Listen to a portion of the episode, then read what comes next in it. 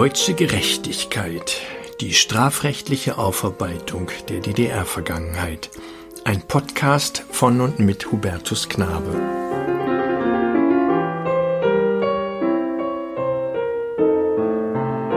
Was geschah eigentlich mit den Verantwortlichen für die 40-jährige Diktatur in der DDR? Diese Frage wird in Deutschland selten gestellt. Obwohl viele Deutsche der Meinung sind, die Aufarbeitung der Vergangenheit genieße hierzulande einen besonders hohen Stellenwert. Doch was wurde aus den Mitgliedern des SED-Politbüros, den Ministern der DDR-Regierung oder den Generälen des Ministeriums für Staatssicherheit? Was geschah mit den Stasi-Offizieren, die westdeutsche Terroristen ausbildeten oder unschuldige DDR-Bürger verhaften ließen? Was mit jenen, die den Befehl gaben, an der innerdeutschen Grenze auf unbewaffnete Flüchtlinge zu schießen? Selbst Experten können auf diese Fragen oft nur vage Antworten geben. Mich haben diese Fragen immer wieder beschäftigt, weil der Umgang mit den Verbrechen einer Diktatur viel über den Zustand einer Gesellschaft und eines Staates aussagen. In aller Welt werden Regierungssysteme daran gemessen, ob sie dafür sorgen, dass frühere Staatsverbrechen angemessen gesühnt werden. Denken wir an Chile, an Ruanda, an die frühere Sowjetunion oder eben auch an Deutschland. Doch während es zahlreiche Studien zur strafrechtlichen Aufarbeitung des Nationalsozialismus gibt, haben sich Historiker im Fall der DDR bisher nicht sonderlich für dieses Thema interessiert. Ich will mich deshalb heute etwas genauer damit befassen und lade Sie ein, sich mir bei dieser Erkundung anzuschließen.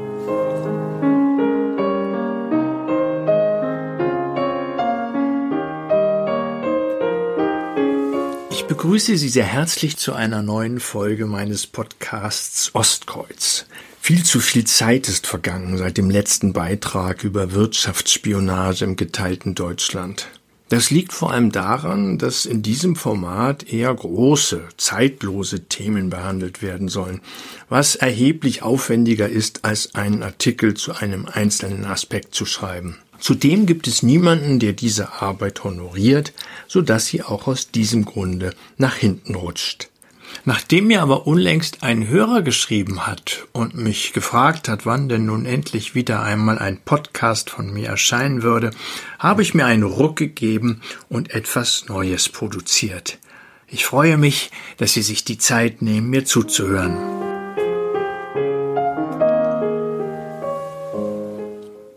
Das Ausmaß der Verbrechen 40 Jahre währte die Diktatur der SED in Ostdeutschland, Zeit genug, um das Leben von Millionen Menschen durch einschneidende politische Maßnahmen zu beschädigen oder zu zerstören. Betrachtet man nur die eklatantesten Eingriffe in Freiheit, Gesundheit und Leben, ergibt sich folgende vorläufige Bilanz.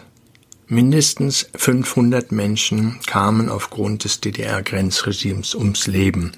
Etwa 700 wurden zumeist schwer verletzt. Über 50 Menschen wurden in der DDR aus politischen Gründen hingerichtet. Etwa 280.000 Menschen kamen aus politischen Gründen ins Gefängnis. Tausende Gefangene wurden in den Haftanstalten der DDR misshandelt, eine unbekannte Anzahl starb. Das Ministerium für Staatssicherheit überwachte und verfolgte zuletzt rund 19.000 Menschen pro Jahr. Es organisierte Hunderte von Entführungen und mindestens 50 Mordversuche. Die schwerwiegendsten Eingriffe in das Leben der Menschen fanden allerdings noch vor Gründung der DDR statt, also in der unmittelbaren Nachkriegszeit als die Diktatur der SED von der sowjetischen Besatzungsmacht gewaltsam durchgesetzt wurde. Mindestens 270.000 Deutsche wurden zur Zwangsarbeit in die Sowjetunion verschleppt, mindestens 123.000 kamen in sogenannte Speziallager, in denen etwa ein Drittel der Gefangenen umkamen, und etwa 40.000 deutsche Zivilisten wurden von sowjetischen Militärtribunalen zu meist jahrelanger Zwangsarbeit verurteilt, rund 3.000 zum Tode. Oft halfen den sowjetischen Stellen deutsche Polizisten und der im Aufbau befindliche Staatssicherheitsdienst bei den Verhaftungen. Lassen Sie uns gemeinsam schauen, wie diese Staatsverbrechen nach dem Ende der DDR verfolgt wurden. Die große Koalition des Schlussstrichs.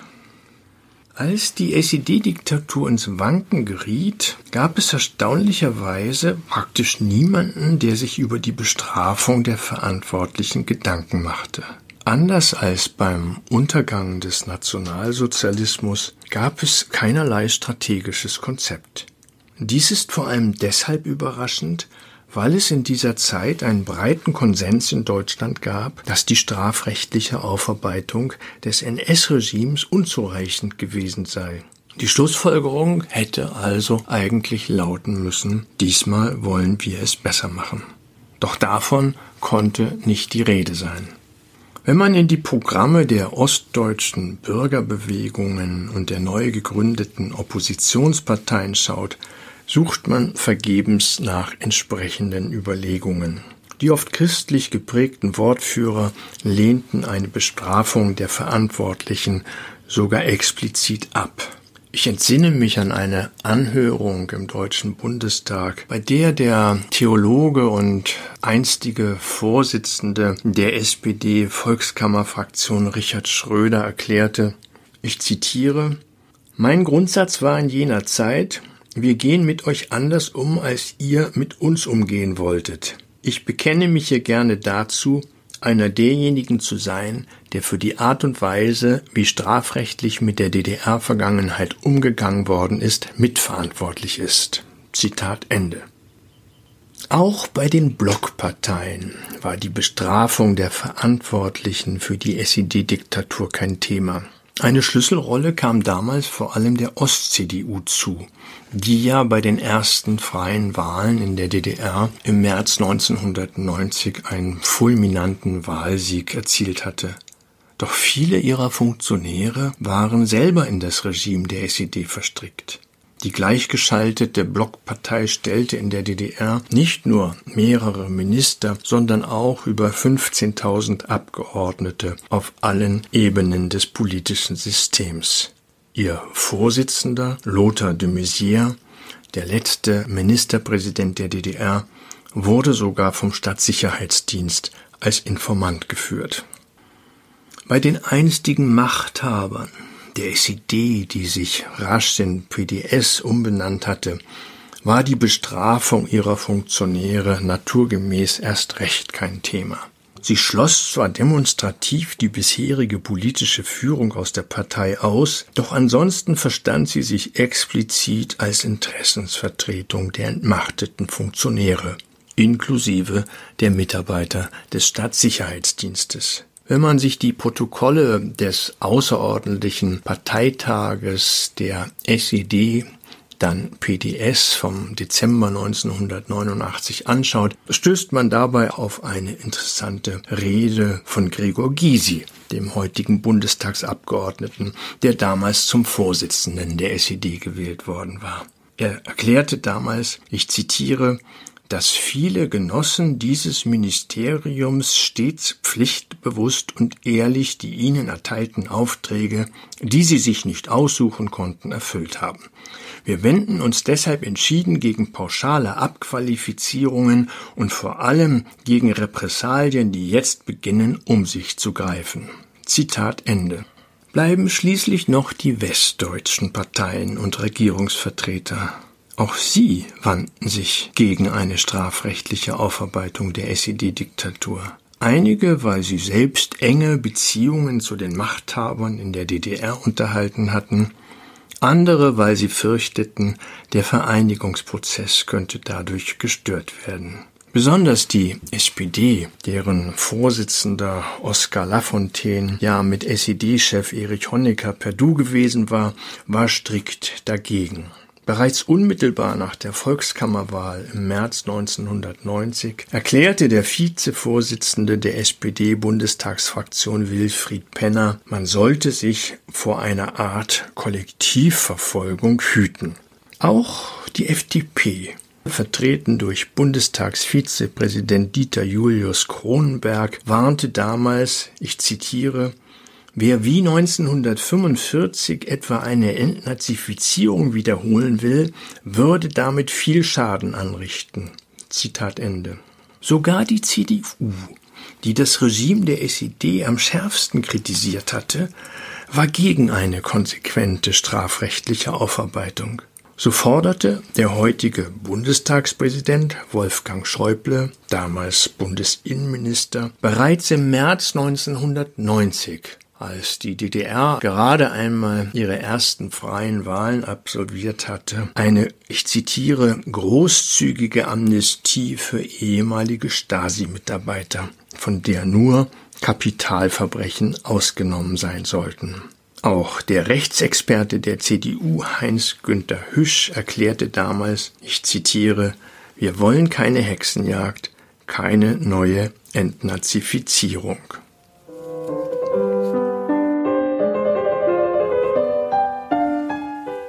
Die Festlegungen des Einigungsvertrages. Fast alle Fragen, die den Umgang mit der DDR im Vereinigten Deutschland betreffen, sind im Einigungsvertrag vom 31. August 1990 geregelt.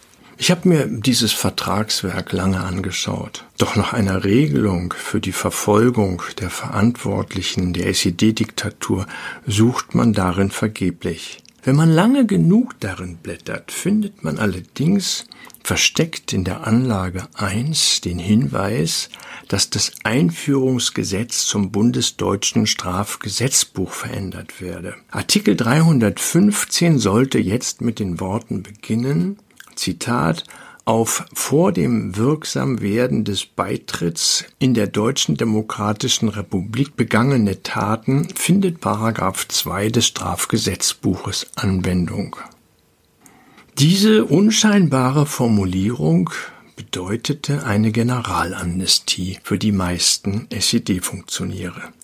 Der Paragraph legt nämlich fest, dass eine Straftat nach dem Gesetz geahndet wird, das zur Tatzeit gültig ist. Für Ostdeutschland bedeutete dies, dass die staatlichen Verbrechen in der DDR nur nach dem Strafrecht der SED bestraft werden durften.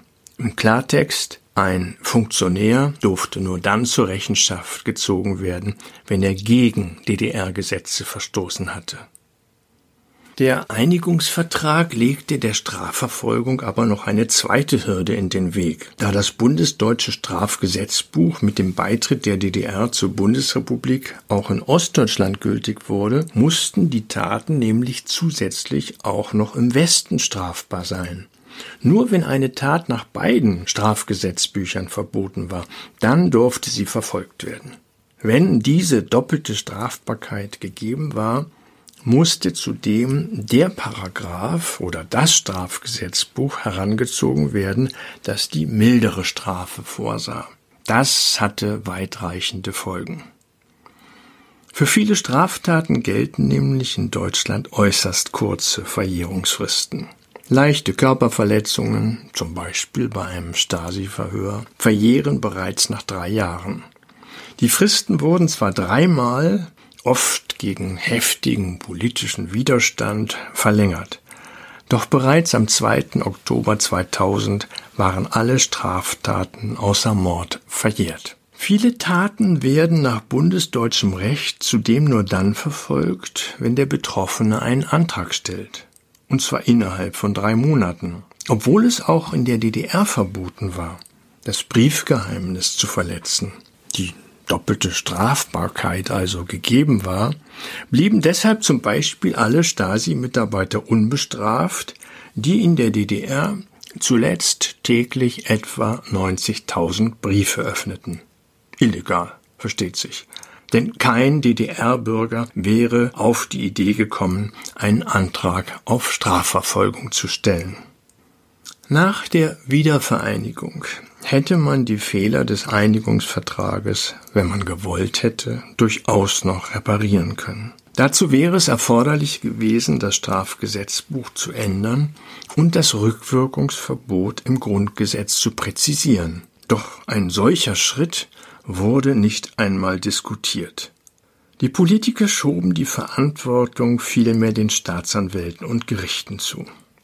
Ich entsinne mich an Wolfgang Thierse, der in derselben Anhörung im Bundestag behauptete, dass der Bundestag nicht haftbar gemacht werden dürfe für Folgen des Handelns der Justiz. Doch es war der Bundestag, der es versäumte, der Justiz ausreichend rechtliche Handhabe zu verschaffen.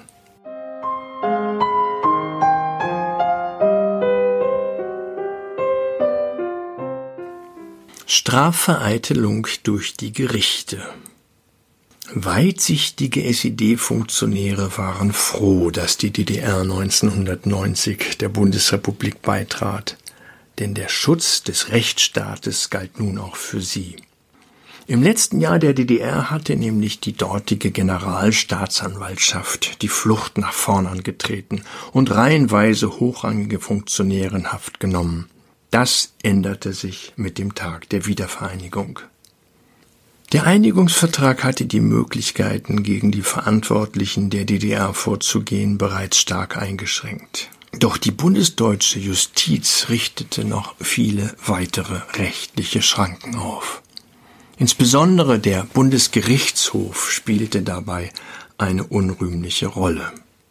So sorgte der BGH 1995 durch ein Grundsatzurteil dafür, dass die Verurteilung der bis zu 280.000 politischen Gefangenen in der DDR bis auf wenige Ausnahmen straffrei blieb. Das politische Strafrecht der DDR, so die Argumentation, habe zwar den Menschenrechten widersprochen, doch die Unvereinbarkeit gehe nicht so weit, dass es ein ausreichendes Maß an Unerträglichkeit erreichte, um unwirksam zu sein. Staatsanwälte und Richter dürften deshalb nur dann belangt werden, wenn sie mit ihren Strafanträgen oder Urteilen gegen geltendes DDR-Recht verstoßen hätten, also wenn das Strafmaß unverhältnismäßig hoch war. Aufgrund der höchstrichterlichen Rechtsprechung blieb aber auch das Heer der zuletzt über 180.000 Stasi-Informanten nahezu unbestraft. Es ist zwar in Deutschland verboten, jemanden durch Mitteilungen an andere der Gefahr einer politischen Verfolgung auszusetzen. Doch obwohl der entsprechende Paragraph 241a ursprünglich extra aufgenommen worden war, um Stasi-Spitzel verfolgen zu können, entschied der BGH, dass er nur auf Westdeutsche anzuwenden wäre. Die Begründung dafür lautete, dass Wertungswidersprüche entstünden, wenn für rechtsstaatswidrige Inhaftierungen zwar die Informanten, nicht aber die Richter und Staatsanwälte bestraft würden. Schwer nachvollziehbar ist auch die Rechtsprechung bei den über 400 Entführungen durch den Staatssicherheitsdienst. Die Gerichte führten unter anderem an, dass sich die Taten in der Bundesrepublik zugetragen hätten und deshalb nach bundesdeutschem Recht zu bestrafen seien. Zugleich vertraten sie die Auffassung, dass die Freiheitsberaubung nur wenige Tage gedauert hätte, da die DDR-Justiz dann ja einen Haftbefehl erließ. Da Freiheitsberaubungen, die nicht länger als eine Woche dauern, nach bundesdeutschem Recht nach fünf Jahren verjährt sind, blieben die Verantwortlichen in der Regel unbestraft. Dass die Entführungsopfer meist für Jahre im Gefängnis verschwanden oder überhaupt nicht mehr lebend herauskamen, blieb unberücksichtigt. Nach Meinung des höchsten deutschen Gerichtes war es auch keine Strafvereitelung, sondern Ausdruck staatlicher Souveränität, dass die Stasi westdeutschen Terroristen Unterschlupf gewährte, als nach ihnen international gefahndet wurde. Der BGH entschied zudem, dass zwar das Töten eines Flüchtlings an der DDR-Grenze eine Straftat darstellt, nicht aber, wenn dieser zum Krüppel geschossen wurde. Das Rückwirkungsverbot, so die Begründung der Richter, träte nur, ich zitiere, für den Bereich schwersten kriminellen Unrechts außer Kraft. Ich will dafür ein Beispiel geben, nämlich das des Flüchtlings Peter Ewert, dessen Frau sich einmal an mich gewandt hatte. Er wurde 1968 an der DDR-Grenze von mehreren Grenzsoldaten so schwer verletzt, dass er nur noch zu 50 Prozent erwerbsfähig war.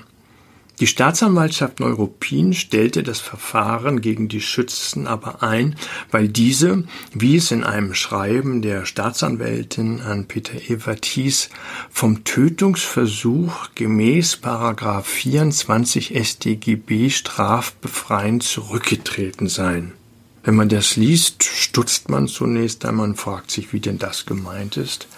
Die Begründung dafür lautete, dass die Schützen, Zitat, von der weiteren Schussabgabe Abstand nahmen und durch Herbeirufen des Sanitätsdienstes Sorge dafür trugen, dass sie ärztlich versorgt und in das Krankenhaus Starken verbracht wurden. Auch eine Bestrafung wegen schwerer Körperverletzung scheide aus. Wörtlich schrieb die Staatsanwältin der Einsatz der Schusswaffe gegen eine Person, die nach den Gesetzen der DDR unerlaubt die Grenze überschreitet und sich dieser Festnahme durch Flucht entziehen wollte, ist nicht offensichtlich rechtsstaatswidrig.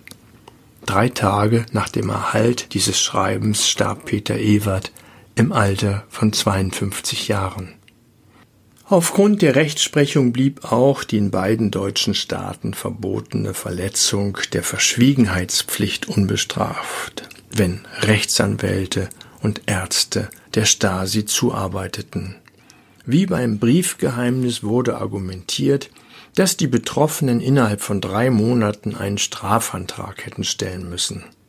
Der BGH entschied darüber hinaus, dass auch der systematische Diebstahl aus westlichen Postsendungen durch den Staatssicherheitsdienst straffrei blieb.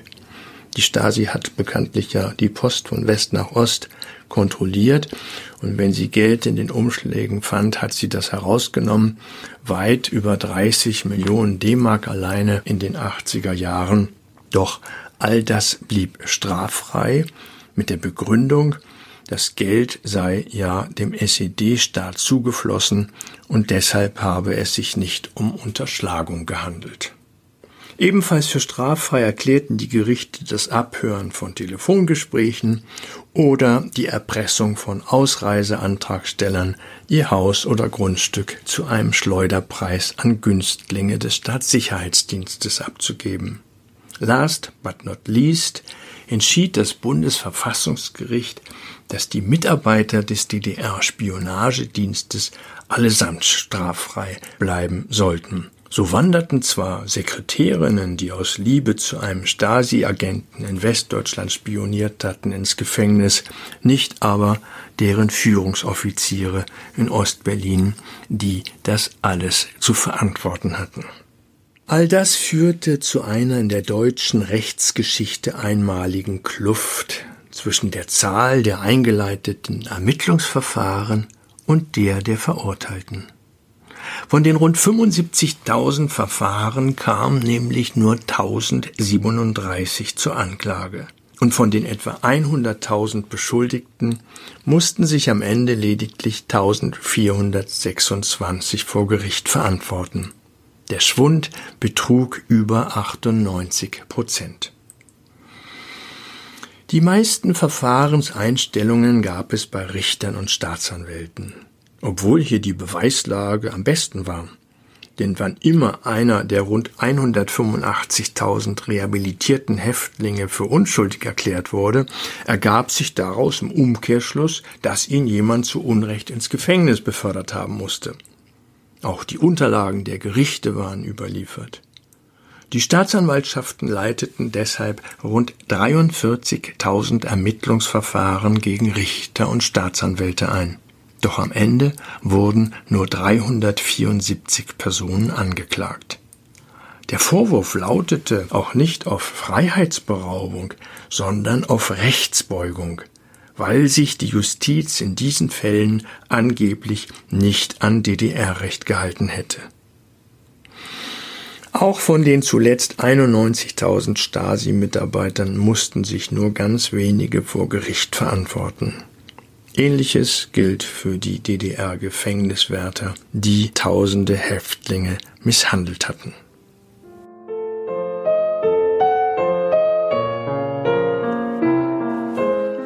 Der Verzicht auf eine zentrale Ermittlungsstelle. Es waren aber nicht nur rechtliche Hürden, die eine strafrechtliche Aufarbeitung der SED-Diktatur nahezu unmöglich machten. Hinzu kamen auch ganz praktische Probleme. Es mangelte an Personal, es mangelte an Geld, es mangelte an Büros. Vor allem wegen des Personalmangels wurde viel zu langsam ermittelt, angeklagt und verurteilt. Die dadurch verursachten Verzögerungen wirkten sich wie eine kalte Amnestie aus, weil die Taten inzwischen verjährt waren oder die Beschuldigten als verhandlungs- oder haftunfähig galten. Eigentlich hatte Deutschland 1990 ungewöhnlich gute Voraussetzungen, rasch und effizient gegen die Verantwortlichen zu ermitteln. Seit 1961 gab es nämlich im westdeutschen Salzgitter eine zentrale Erfassungsstelle die politisch motivierte Gewaltakte in der DDR dokumentierte, bis 1989 in über 42.000 Fällen. Doch die Erfassungsstelle, die SPD und Grüne schon zu DDR-Zeiten abschaffen wollten, wurde 1992 aufgelöst. Anders als bei den nationalsozialistischen Verbrechen, für die es bis heute eine zentrale Ermittlungsstelle gibt, nämlich in Ludwigsburg, verteilte sich die Verfolgung des SED-Unrechts deshalb auf die verschiedenen Staatsanwaltschaften der ostdeutschen Länder. Die 90.000 Vorermittlungsakten aus Salzgitter wurden deshalb auf ganz Ostdeutschland verteilt.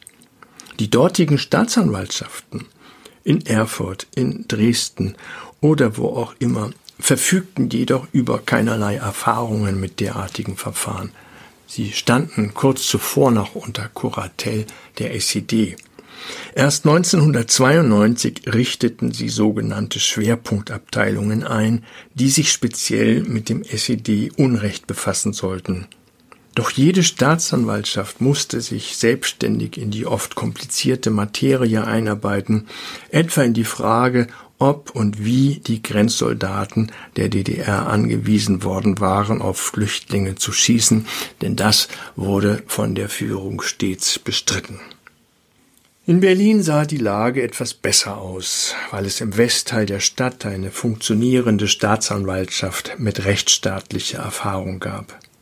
Doch hier waren auch fast alle wichtigen Verfahren anhängig, weil hier das Politbüro der SED und der Staatssicherheitsdienst residiert hatten und allein an der Mauer über 100 Flüchtlinge getötet worden waren.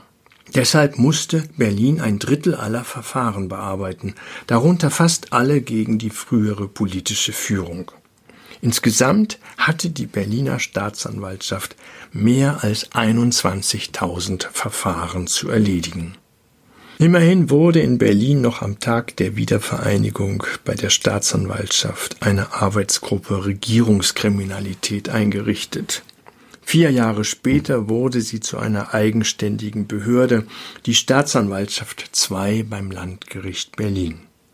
Bei ihren Ermittlungen konnte sie sich zudem auf die zentrale Ermittlungsstelle für Regierungs- und Vereinigungskriminalität stützen, kurz ZERF, die bei der Polizei angesiedelt war. Doch das Unrecht eines ganzen Staates in kurzer Zeit aufzuarbeiten, überforderte auch die Berliner Justiz. Gerade einmal sieben Staatsanwälte standen anfangs zur Verfügung.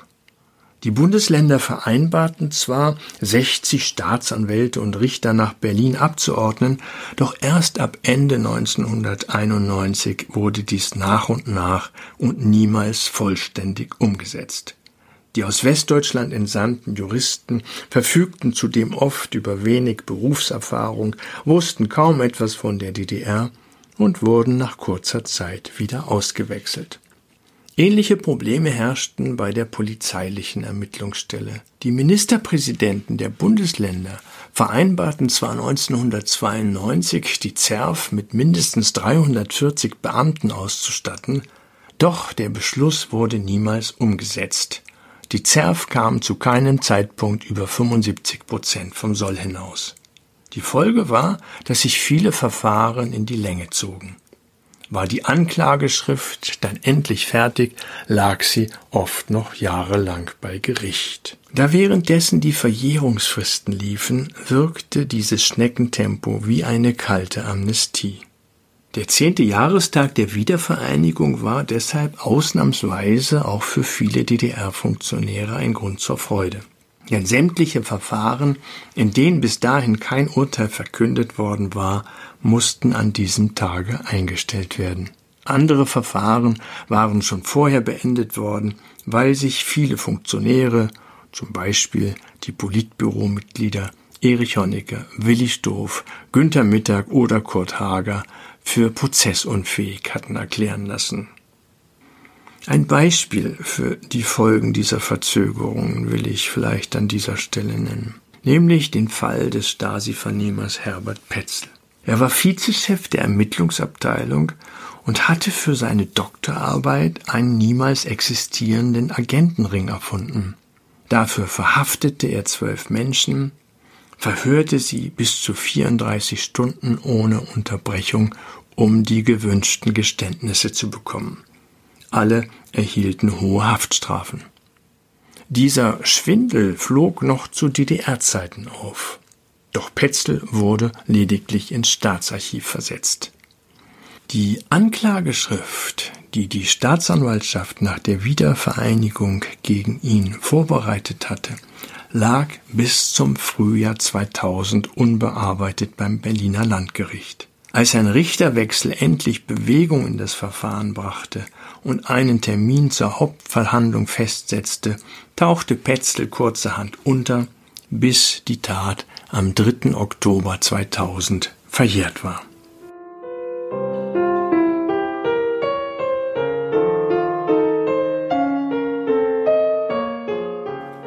Milde Gerichtsurteile was geschah nun aber mit den verbleibenden Angeschuldigten, die sich am Ende trotz aller Widrigkeiten vor Gericht verantworten mussten? Immerhin gut 1400 an der Zahl. Auch ihnen gegenüber zeigte der Rechtsstaat zumeist Milde. Weniger als die Hälfte von ihnen wurde verurteilt, 523 zu Freiheitsstrafen. Doch über 90 Prozent dieser Strafen wurde zur Bewährung ausgesetzt so dass die Verurteilten sie niemals antreten mussten. Begründet wurde dies unter anderem damit, dass eine Inhaftierung im höheren Alter eine besondere Härte darstelle oder dass keine Wiederholungsgefahr bestehe. Gott sei Dank möchte man an dieser Stelle hinzufügen. Den Grenzsoldaten, die auf unbewaffnete Flüchtlinge geschossen hatten, wurde zugute gehalten, dass dies durch das DDR-Grenzgesetz gedeckt gewesen sei. Auch wenn der Tod eines Flüchtlings lange zurücklag, galt dies als mildernder Umstand, weil das Sühnebedürfnis abgenommen hätte. Den Vogel schoss meiner Ansicht nach jedoch das Landgericht Bautzen ab, das einem Gefängniswärter mildernde Umstände einräumte, weil er ausschließlich politische Häftlinge misshandelt hätte. Die Begründung dafür lautete, er hätte sie für besonders gefährliche Feinde gehalten.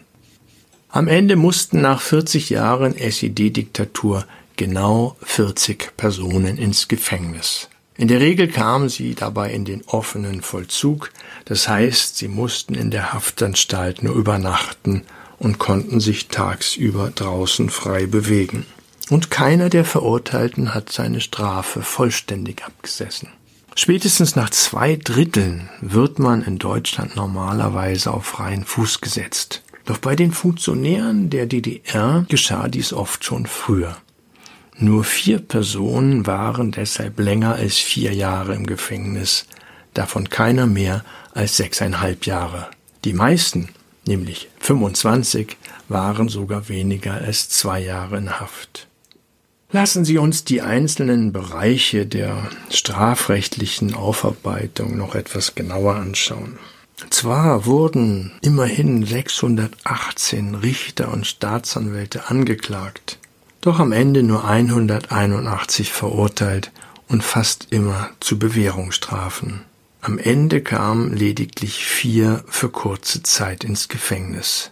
Am längsten saß noch mit zwei Jahren und acht Monaten der ehemalige DDR-Militärstaatsanwalt Heinz Katgien. Er hatte dafür gesorgt, dass zwei Stasi-Mitarbeiter, die in den Westen flüchten wollten, 1979 und 1981 hingerichtet wurden. Bei den drei anderen Verurteilten handelte es sich um DDR-Richter, die in der Regel extreme Urteile gegen Ausreisewillige verhängt hatten. Sie erhielten dafür zwischen sieben und 15 Monate. Ähnlich fällt die Bilanz bei den Gefangenenmisshandlungen aus. Nach dem Ende der DDR wurden zwar tausende Ermittlungsverfahren gegen Gefängniswärter eingeleitet, doch angeklagt wurden nur 92, von denen wiederum nur 42 verurteilt wurden, die meisten zu Geld- oder Bewährungsstrafen. Am Ende kamen lediglich zwei Gefängniswärter in Haft, beide aus der Strafvollzugseinrichtung Cottbus, wo sie wegen ihres Sadismus berühmt berüchtigt waren unter den Häftlingen. Der eine Horst Jahn trug bei den Häftlingen nicht ohne Grund den Namen Arafat. Der andere, Hubert Schulze, wurde Roter Terror genannt. Beide verbrachten für ihre Taten weniger als zwei Jahre im offenen Vollzug, versteht sich. Dass die zahlreichen Gefangenenmisshandlungen größtenteils unbestraft blieben, ist auch deshalb verwunderlich, weil die Erfassungsstelle Salzgitter tausende Zeugenaussagen gesammelt hatte.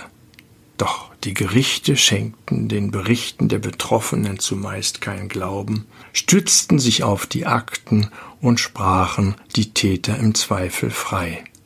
Eine Studie zum Zuchthaus Brandenburg macht diese täterfreundliche Rechtsprechung exemplarisch deutlich. Aufgrund der Akten aus Salzgitter leitete die zuständige Staatsanwaltschaft 975 Ermittlungsverfahren ein. Doch nur in einem Bruchteil der Fälle, insgesamt 18, erhob sie Anklage. Wegen Geringfügigkeit eingestellt wurde zum Beispiel das Verfahren gegen einen Wärter, der mit seinem Schlagstock brutal auf Kopf und Arme eines Häftlings eingeprügelt hatte. Da der Häftling keine schweren Verletzungen erlitten hätte und laut Gefängnisakte provozierend aufgetreten wäre, verzichtete die Staatsanwaltschaft darauf, Anklage zu erheben. Auch die wenigen verbliebenen Angeklagten wurden vom Gericht mit Nachsicht behandelt. Ein Jahr auf Bewährung erhielten zum Beispiel zwei Wärter, die eine Zelle gestürmt hatten, um einen Häftling zur Arbeit zu zwingen. Das war ein ziemlich häufiger Vorgang in der DDR, denn die Häftlinge waren zur Zwangsarbeit verpflichtet. Die beiden Wärter hatten dabei zwei Gefangene bis zur Bewusstlosigkeit geschlagen. Ebenfalls eine Bewährungsstrafe bekam ein anderer Wachmann, der mit seinem Knüppel auf Kopf, Ohren und Rücken eines Häftlings eingeschlagen hatte, als der bereits hilflos am Boden gelegen hatte. Der Wärter dem insgesamt zehn Misshandlungen von Gefangenen nachgewiesen wurden, durfte zunächst sogar weiter in der Haftanstalt Brandenburg arbeiten. Nicht viel anders endeten auch die wenigen Prozesse gegen frühere Stasi-Mitarbeiter. Wegen der Rechtsprechung des BGH wurden von den zuletzt 280.000 hauptamtlichen und inoffiziellen Mitarbeitern des Staatssicherheitsdienstes nur 133 angeklagt. 69 wurden verurteilt, fast immer zu Geld- oder Bewährungsstrafen. Von den stellvertretenden Stasi-Ministern wurde zum Beispiel nur Spionagechef Markus Wolf verurteilt, wegen Freiheitsberaubung, Nötigung und Körperverletzung in vier Fällen. Da seine Strafe zur Bewährung ausgesetzt wurde, musste er sie allerdings niemals verbüßen. Das Verfahren gegen seinen Nachfolger Werner Großmann wurde eingestellt, die Anklage gegen Gerhard Neiber, der unter anderem einen geflüchteten Grenzsoldaten ermorden lassen wollte, erst gar nicht zugelassen. Die Vizeminister Wolfgang Schwanitz und Rudi Mittig blieben gänzlich unbehelligt. Auch die über 700 Mitarbeiter der berüchtigten Stasi-Haftanstalt in Berlin-Hohenschönhausen gingen praktisch alle straffrei aus. Nur ein einziger, Der Vernehmer Jörg Hübsch erhielt wegen Gefangenenmisshandlung sechs Monate Freiheitsentzug auf Bewährung. Am Ende mussten nur zwei ehemalige Stasi-Mitarbeiter ins Gefängnis. Der eine, Helmut Vogt von der Terrorismusabteilung der Stasi, hatte ausländischen Terroristen den Sprengstoff für einen Bombenanschlag auf ein französisches Kulturzentrum in West-Berlin übergeben. Er wurde zu vier Jahren Freiheitsentzug verurteilt. Der andere, Peter Alfons Haag, war inoffizieller Stasi-Mitarbeiter gewesen und hatte versucht, den Fluchthelfer Wolfgang Welsch mit vergifteten Buletten im Urlaub umzubringen. Er erhielt dafür sechseinhalb Jahre Freiheitsentzug, von denen er aber nur gut vier Jahre absitzen musste. Mit etwas gutem Willen könnte man noch zwei weitere Fälle hinzurechnen. Der Stasi-Wachmann Werner Funk musste nach der Wiedervereinigung gut sechseinhalb Jahre in Haft. Er hatte 1984 in alkoholisiertem Zustand vor seiner Kreisdienststelle in Güstrow zwei Betrunkene erschossen und einen weiteren schwer verletzt. Dafür war er in der DDR nie bestraft worden. Der andere Fall ist der des langjährigen Stasi-Ministers Erich Mielke. Er erhielt für einen Polizistenmord im Jahr 1931, also lange vor Gründung der DDR, insgesamt sechs Jahre Haft. Nach einem Jahr wurde er wegen Haftunfähigkeit wieder entlassen. Ich will an dieser Stelle noch ein Beispiel geben für die unbefriedigende Aufarbeitung der Stasi-Verbrechen. Und das ist der Fall von Michael Gartenschläger. Er war als Jugendlicher, weil er gegen den Bau der Mauer protestiert hatte, in der DDR zu lebenslanger Haft verurteilt worden. Die Bundesregierung kaufte ihn dann nach zehn Jahren aus dem Gefängnis frei. Von Westdeutschland aus baute er dann 1976 eine der teuflischen Selbstschussanlagen an der DDR-Grenze ab und brachte sie zum Spiegel. Bei einem weiteren Versuch erwarteten ihn Scharfschützen des Staatssicherheitsdienstes und durchsiebten seinen Körper mit Maschinengewehrkugeln. Der Mord ist niemals gesühnt worden. Das Landgericht Schwerin sprach die drei Todesschützen Walter Lieberam, Uwe Wienhold und Peter Raupach vom Mordvorwurf frei. Weil Gartenschläger eine Pistole bei sich getragen hatte, behaupteten sie, er hätte als erster geschossen. Nach Meinung der Richter konnte deshalb nicht ausgeschlossen werden, dass die Stasi-Schützen aus Notwehr gehandelt hätten. Auch die Auftraggeber des Mordes wurden nie bestraft. Der Chef der Einsatzkompanie, Stasi-Oberstleutnant Wolfgang Singer, wurde 1997 zwar angeklagt, weil er maßgeblich für den Tötungsplan verantwortlich gewesen war, doch erst fünf Jahre später wurde der Prozess eröffnet und weil ein Richter erkrankte, kurz danach wieder abgebrochen.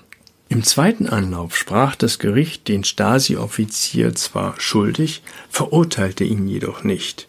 Die Tat könne, so das Gericht, nur als misslungene Anstiftung zum Mord gewertet werden. Denn es sei nicht auszuschließen, dass die Stasi-Schützen in Notwehr gehandelt hätten. Und das sei nach DDR-Recht seit drei Jahren verjährt. Auch die Vorgesetzten des Oberstleutnants, die den Mordplan unterzeichnet hatten, gingen straffrei aus.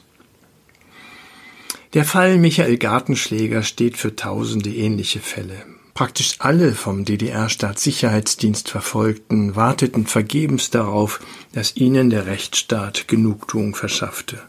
Von den Verantwortlichen musste kein einziger in Haft. Dies gilt auch für die rund 620.000 Informanten, die zwischen 1950 und 1989 an die Stasi berichteten, wenn man von dem erwähnten Mordversuch mit vergifteten Buletten einmal absieht. Die inoffiziellen Mitarbeiter hatten die Opfer vielfach erst der Geheimpolizei ans Messer geliefert. Wegen der Rechtsprechung des BGH wurde jedoch nur gegen 15 von ihnen Anklage erhoben. Vier wurden schließlich verurteilt, allesamt zu Bewährungsstrafen. Eine der seltenen Ausnahmen war der frühere Vorsitzende der DDR-Oppositionspartei Demokratischer Aufbruch, Wolfgang Schnur, der 1996 wegen politischer Verdächtigung zu einem Jahr auf Bewährung verurteilt wurde. Die Mauerschützenprozesse was geschah nun mit den Verantwortlichen für das Grenzregime der DDR, also für Schießbefehl, Tretminen und Selbstschussanlagen, die Hunderten das Leben gekostet hatten? Zunächst sei noch einmal daran erinnert, dass nach der Rechtsprechung des BGH nur die vollendete Tötung eines Flüchtlings eine Straftat darstellte. Die mehr als 3000 Ermittlungsverfahren schmolzen jedenfalls auf Anklagen gegen 466 Personen zusammen. Doch nur in 385 Fällen kam es zu einem Urteil, das bei 110 Angeklagten auf Freispruch lautete. Insgesamt bestraften die Gerichte also nur 275 Personen, weit weniger als Menschen zu Tode gekommen waren. Milde ließen die Richter aber auch bei ihnen walten. Grenzsoldaten, die unbewaffnete Flüchtlinge erschossen hatten, mussten praktisch nie ins Gefängnis. Anfangs lautete die Begründung dafür, dass man die Schützen nicht strenger bestrafen könne, solange ihre Befehlsgeber unbehelligt blieben, deren Verfahren sich damals noch im Anfangsstadium befanden. Später, als diese ebenfalls vor Gericht kam, wollte man von dem einmal gefundenen Strafmaß nicht mehr abweichen. So kommt es, dass fast 90 Prozent der verhängten Freiheitsstrafen zur Bewährung ausgesetzt wurden. Auch hierfür war der Bundesgerichtshof verantwortlich. Als richtungsweisend erwies sich dabei der erste Mauerschützenprozess gegen zwei Grenzsoldaten, die noch im Februar 89, also wenige Monate vor dem Mauerfall, an der Berliner Mauer den 21-jährigen Chris Geffroy erschossen hatten. Das Landgericht hatte sie deshalb zu zwei und drei Jahren Haft verurteilt. Der BGH hob das Urteil wieder auf und verlangte eine Bewährungsstrafe und einen Freispruch. Nur wenn sich die Mörder sogenannter Exzesstaten schuldig gemacht hatten, wurden sie strenger bestraft. Zum Beispiel, wenn sie einen Flüchtling getötet hatten, der sich bereits ergeben oder bundesdeutsches Gebiet erreicht hatte. So verurteilte der Bundesgerichtshof einen Grenzsoldaten zu zehn Jahren Haft, weil er einen Flüchtling, der sich aufforderungsgemäß gestellt hatte, mit Dauerfeuer exekutiert hatte. Ein anderer bekam drei Jahre Gefängnis, weil er einen geistig verwirrten Arzt, der von West-Berlin über die Mauer geklettert war, aus nächster Nähe erschoss. Insgesamt mussten sechs Todesschützen ins Gefängnis, die meisten nur ein oder zwei Jahre, denn ihre Strafe wurde nach der Hälfte der Zeit auf Bewährung ausgesetzt. Wenig anders erging es denen, die den Soldaten das Schießen befohlen hatten. Den Chef der Grenztruppen der DDR, Klaus-Dieter Baumgarten, verurteilte das Berliner Landgericht 1996 wegen elffachen Totschlags und fünffachen Versuchs zu sechseinhalb Jahren Haft. Doch schon nach drei Jahren im offenen Vollzug wurde er vom damaligen regierenden Bürgermeister Berlins, Eberhard Diebken, übrigens von der CDU, vorzeitig begnadigt. Ich entsinne mich noch, wie der damalige Chef der Staatsanwaltschaft 2, Christoph Schäfken, mir erzählte, dass die erste Frage im ersten Gespräch mit Diebken an ihn gewesen sei, wen kann ich begnadigen? Dabei gehörte der Grenztruppenchef zu den besonders Unbelehrbaren. Er erklärte sogar öffentlich, dass er sich keines einzigen Befehles schämen müsste. Am Ende kamen von der militärischen Führung der DDR immerhin 15 Personen in den Strafvollzug. Die meisten, nämlich zehn, saßen weniger als zwei Jahre und keiner mehr als vier.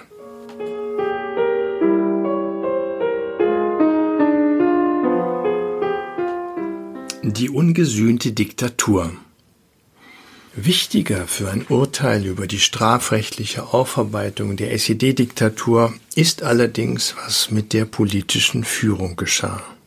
schon deshalb, um vor Wiederholungsversuchen abzuschrecken. Anders als die nationalsozialistische Führungsklicke, die nach 1945 von den Alliierten wegen Verbrechen gegen die Menschlichkeit in Nürnberg vor Gericht gestellt wurde, musste sich die SED-Spitze niemals für ihr Regime verantworten. Der Bundestag hatte es schlicht versäumt, die dafür notwendigen rechtlichen Grundlagen zu schaffen. Um zu vermeiden, dass zwar die Mauerschützen, nicht aber ihre Auftraggeber vor Gericht gestellt würden, verlegte sich die Berliner Staatsanwaltschaft darauf, auch gegen die SED-Führung Ermittlungsverfahren wegen Totschlags zu eröffnen. Allerdings schieden im Prozess gegen die Mitglieder des DDR-Verteidigungsrates, der für das Grenzregime in erster Linie verantwortlich gewesen war, nach und nach fast alle Haupttäter aus. So wurde der Prozess gegen den Hauptverantwortlichen, Staats- und Parteichef Erich Honecker, der schon den Bau der Berliner Mauer organisiert hatte, 1993 auf Beschluss des Berliner Verfassungsgerichtes eingestellt. Die ungewöhnliche Begründung dafür lautete, dass er das Urteil aus gesundheitlichen Gründen voraussichtlich nicht mehr erleben werde, obwohl er voll verhandlungsfähig war. Sofort nach der Entscheidung reiste Honecker nach Chile aus, wo er 1994 starb. Auch das Verfahren gegen DDR-Ministerpräsident Willi Stoff wurde aus gesundheitlichen Gründen eingestellt. Für seine 15-monatige Untersuchungshaft erhielt er sogar eine Haftentschädigung. Ebenfalls wegen Verhandlungsunfähigkeit eingestellt wurde das Schießbefehlverfahren gegen Ex-Stasi-Minister Mielke. Am Ende standen von den mehr als ein Dutzend Mitgliedern des Nationalen Verteidigungsrates nur noch der ehemalige Verteidigungsminister Heinz Kessler, der frühere Stabschef der Nationalen Volksarmee Fritz Streletz und der einstige SED-Chef von Suhl Hans Albrecht vor Gericht. Mit siebeneinhalb Jahren erhielt Kessler, der den Schießbefehl an der DDR-Grenze stets geleugnet hatte, die höchste Strafe. Doch nach gut vier Jahren wurde er vorzeitig freigelassen. Ihre Haftzeit verbrachten alle drei im offenen Vollzug. Wenig anders ging es in den beiden Politbüroprozessen zu. Der frühere DDR-Gewerkschaftschef Harry Tisch starb noch vor Beginn der Hauptverhandlung. Die Verfahren gegen den Chefideologen der SED Kurt Hager und weitere Mitglieder wurden wegen Verhandlungsunfähigkeit eingestellt. Vor Gericht verantworten musste sich am Ende nur der ZK-Sekretär für Sicherheitsfragen Egon Krenz, der Berliner SED-Chef Günter Schabowski und der stellvertretende DDR-Regierungschef Günter Kleiber. In einem zweiten Verfahren kamen später noch die Politbüromitglieder Herbert Häber, Hans-Joachim Böhme und Siegfried Lorenz hinzu. Doch auch bei ihnen ließ man milde walten. Schabowski und Kleiber verbüßten nur wenige Monate in Haft, da sie der regierende Bürgermeister Berlins Eberhard Diebken schon nach kurzer Zeit begnadigte. Die Angeklagten im zweiten Prozess erhielten lediglich Bewährungsstrafen oder wurden gar nicht erst bestraft. Nur Krenz verbrachte vier Jahre in Haft, allerdings im offenen Vollzug, so dass er im Gefängnis nur übernachten musste.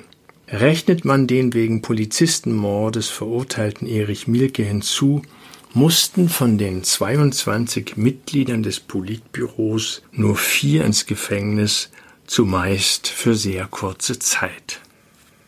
Die Führung der DDR ging damit größtenteils straffrei aus. Diese Bilanz ist nicht nur für viele Opfer der SED-Diktatur bitter, sie hat auch Auswirkungen auf das Bild vom sozialistischen Staat in Ostdeutschland. Denn der Schluss drängt sich auf, wenn nach 40 Jahren Diktatur kaum jemand ins Gefängnis musste, kann das Regime ja nicht so schlimm gewesen sein. Zum zweiten Mal, so lautet meine Bilanz, ist die strafrechtliche Aufarbeitung einer Diktatur in Deutschland gescheitert.